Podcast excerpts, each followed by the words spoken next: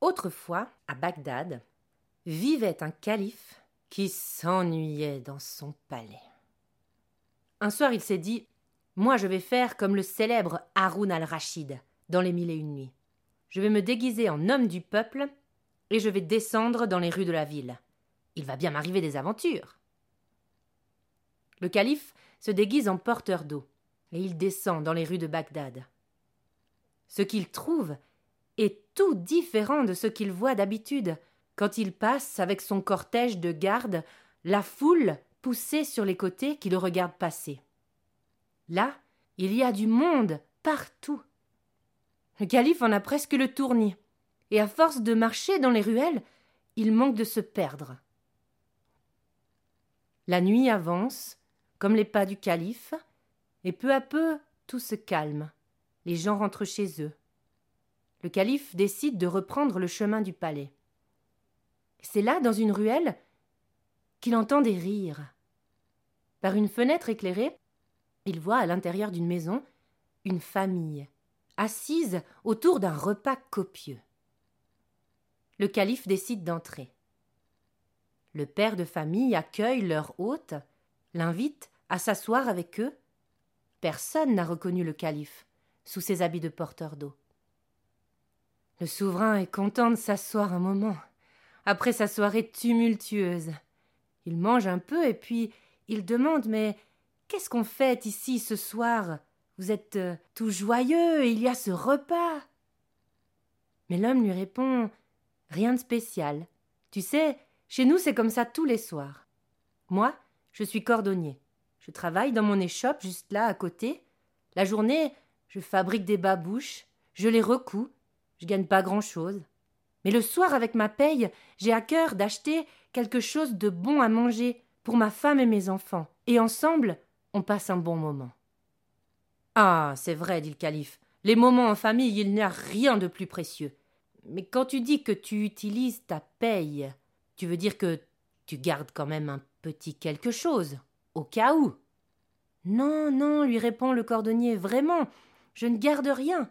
À mon avis, ce qu'il y a de plus précieux au monde, c'est la joie. Et ça, ça se partage sur le moment, pas le lendemain. Le calife termine le repas, et puis il remonte au palais. Les paroles du cordonnier roulent dans sa tête, comme les petites pierres de la ruelle sous ses chaussures. D'accord, tu ne gardes rien pour le lendemain. On va voir pour te mettre à l'épreuve. On verra comment tu vas te débrouiller demain. Le lendemain, des gardes arrivent dans la ruelle et ferment la cordonnerie sur ordre du calife, sous prétexte qu'une échoppe aussi misérable n'est pas digne d'une ville comme Bagdad. Le soir, le calife remet ses habits de porteur d'eau. Il se réjouit d'arriver chez le cordonnier. Il se dit Je vais les laisser mijoter un petit moment, le ventre vide, et puis je vais leur raconter toute l'histoire et je leur payerai de quoi manger. Seulement, quand le calife arrive dans la ruelle, il entend les rires. Et à l'intérieur, il trouve la famille, assise comme la veille, autour d'un bon repas. Sur invitation du cordonnier, il s'assoit, très vite il demande Mais comment est-ce que tu as fait pour avoir tout ça? J'ai entendu que le calife t'avait fait fermer ta cordonnerie aujourd'hui. Ah, le calife, ne me parle pas de ce calife, que les poux lui mangent la tête. Ce que tu dis est vrai. Ma cordonnerie était fermée aujourd'hui. Mais comment j'ai fait? Je suis allé dans le quartier. J'ai proposé des coups de main. J'ai aidé à apporter du bois, j'ai amené un âne au marché, j'ai nettoyé une cour. Et puis chacun, chacune m'a donné qui de la farine, qui un petit poulet, qui des légumes. Et voilà, tout est là sur la table. Le soir, quand le calife remonte au palais, les idées roulent dans sa tête, comme les petits cailloux sous ses chaussures. D'accord, tu t'es bien débrouillé. Tu es malin. Alors on va pousser encore un petit peu le jeu. On verra demain. Le lendemain, des gardes se présentent dans la ruelle, mais cette fois, ils viennent chercher le cordonnier et l'amènent devant le calife. Le cordonnier ne reconnaît pas son ami le porteur d'eau. parce qu'il a ses beaux habits de souverain. Ce dernier lui dit Toi qui es là, tu as deux mains qui ne font rien, parce que ta cordonnerie est fermée. Moi, en revanche, il me manque un garde. Alors on va te donner un sabre, et toute la journée, tu vas garder la porte du palais. Et c'est ce qu'a fait le cordonnier toute la journée. Ah, le soir, quand le calife a mis les habits de porteur d'eau, ah, il se réjouissait d'arriver chez le cordonnier. Il a même fait un petit pas de danse dans la ruelle. Seulement quand il est arrivé tout près, non seulement il a entendu les rires, mais ça sentait bon dans la ruelle.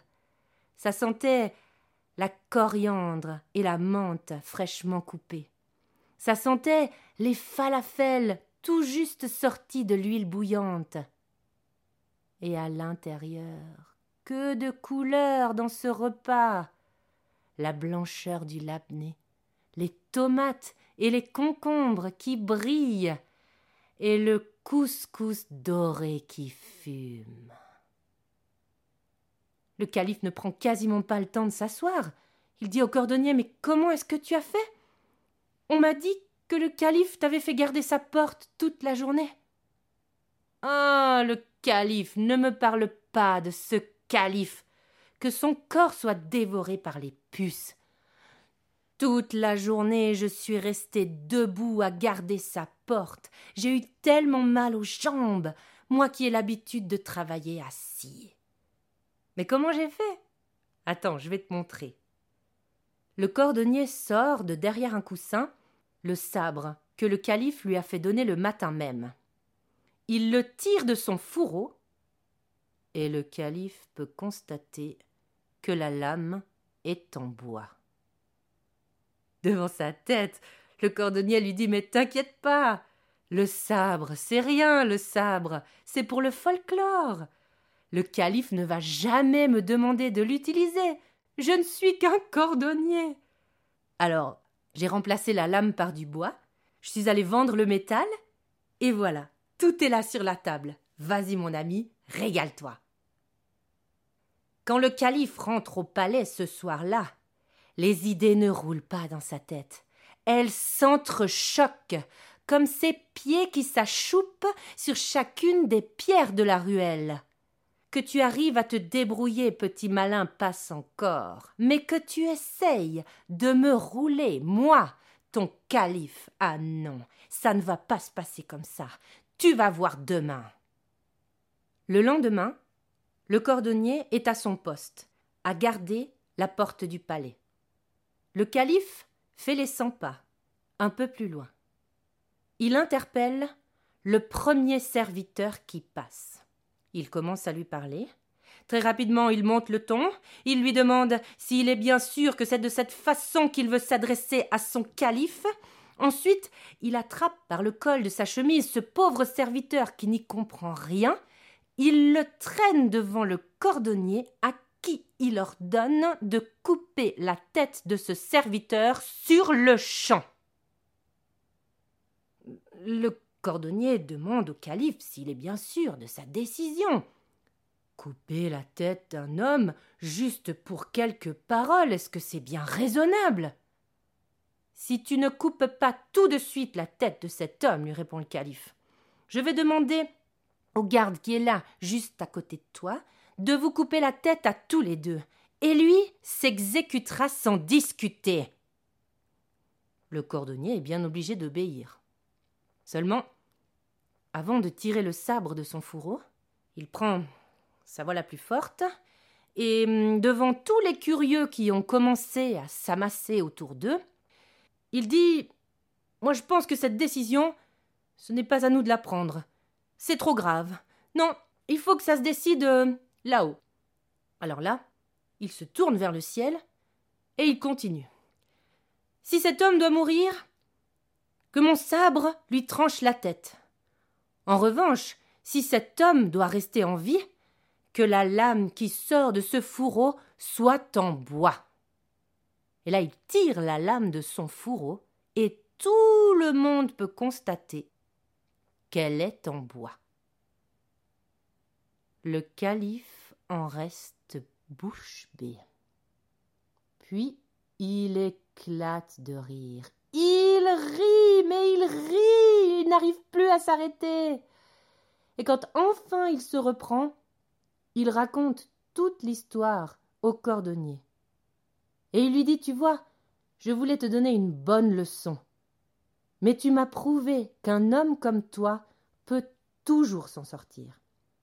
Alors rentre chez toi, rouvre ta cordonnerie et continue à vivre comme tu l'as fait jusqu'à aujourd'hui. Le cordonnier est rentré chez lui. Il a rouvert son échoppe. La journée, il fabrique des babouches. Il coud, il recoud, et le soir, avec sa femme et ses enfants, ils boivent, ils mangent, le cœur léger. Eh bien, puissiez-vous, vous qui m'écoutez, en faire autant tous les jours de votre vie.